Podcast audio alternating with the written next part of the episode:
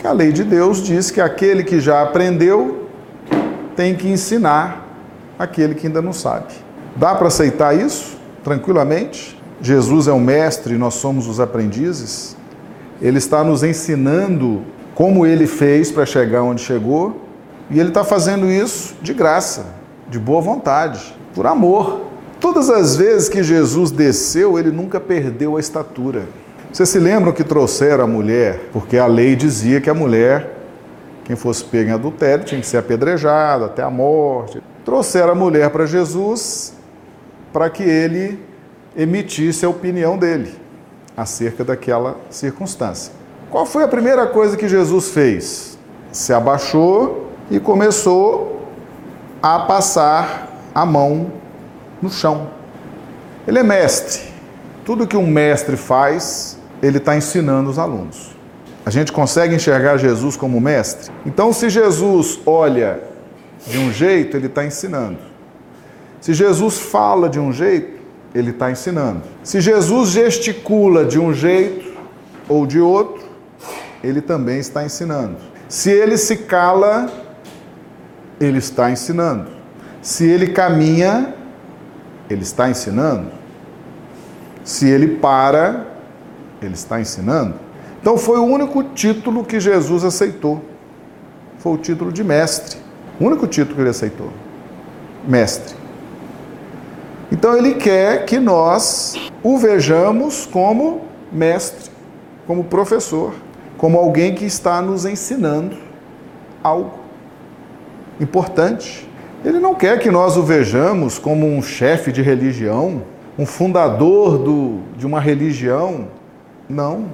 Ele não quer que nós o vejamos como um médico que cura leprosos, coxos, aleijados. Não. O único título que ele aceitou e que ele se vincula a nós e nos vincula a ele é o título de mestre. Então nós temos que ver Jesus como um professor, como um mestre. Então quando Jesus se abaixa, ele está nos ensinando a nos abaixar sem perder estatura. Não vieram perguntar para ele o que fazer? Qual a opinião dele? Todo mundo olhando para ele. Todo mundo prestando atenção nas reações de Jesus. Ele se abaixa, escreve no chão alguma coisa e todo mundo prestando atenção.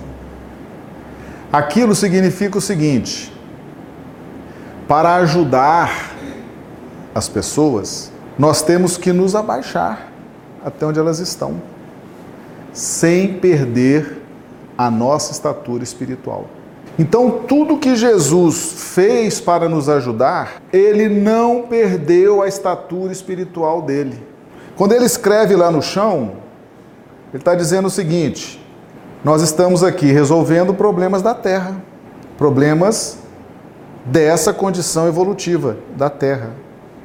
Preconceitos, conceitos errados, conceitos equivocados. Nós estamos aqui para ajudar a melhorar o pensamento, os conceitos, as ideias que vigem aqui na Terra.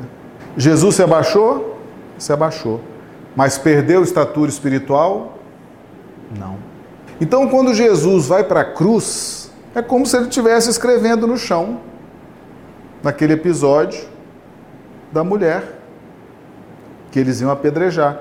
Ele se abaixa para ensinar aos homens, ao nível dos homens, que é o nível da evolução na Terra, ele se abaixa, ele desce, mas sem perder estatura espiritual, nos dando uma lição que nós, para ajudarmos as pessoas que nos procuram, nós não precisamos perder estatura espiritual. Não precisamos abrir mão do que conhecemos. Não precisamos abrir mão do que já conquistamos. Então, quando Jesus está pregado na cruz, ele está nos ajudando sem perder estatura espiritual.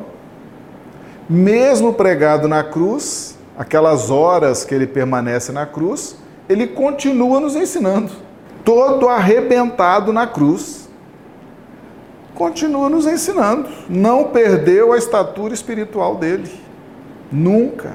Então, meus amigos, essa história, coitado de Jesus, coitadinho de Jesus, vira essa página. Jesus nunca perdeu a estatura espiritual.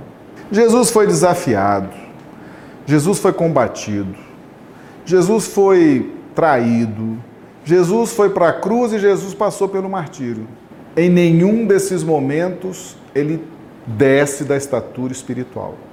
Ele desce para nos ajudar, mas ele jamais perdeu a estatura espiritual.